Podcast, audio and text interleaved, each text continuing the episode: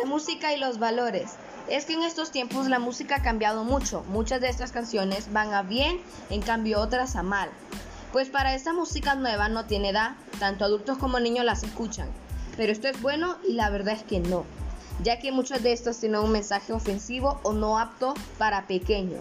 Muchos niños tienen mal comportamiento gracias a esta nueva moda de la música. Muchos dejan de practicar valores como el respeto. Muchos pierden el respeto a la mujer generalmente por aprender o escuchar la música. El género no es el culpable, sino las personas quienes las componen, de una manera obscena o insultando. Muchas personas cambian hasta su vocabulario o forma de pensar por escuchar estas canciones. Podemos escuchar estas canciones, pero no tomarlas en cuenta en nuestra vida diaria, ya que esto te afectará a ti y a los de tu alrededor.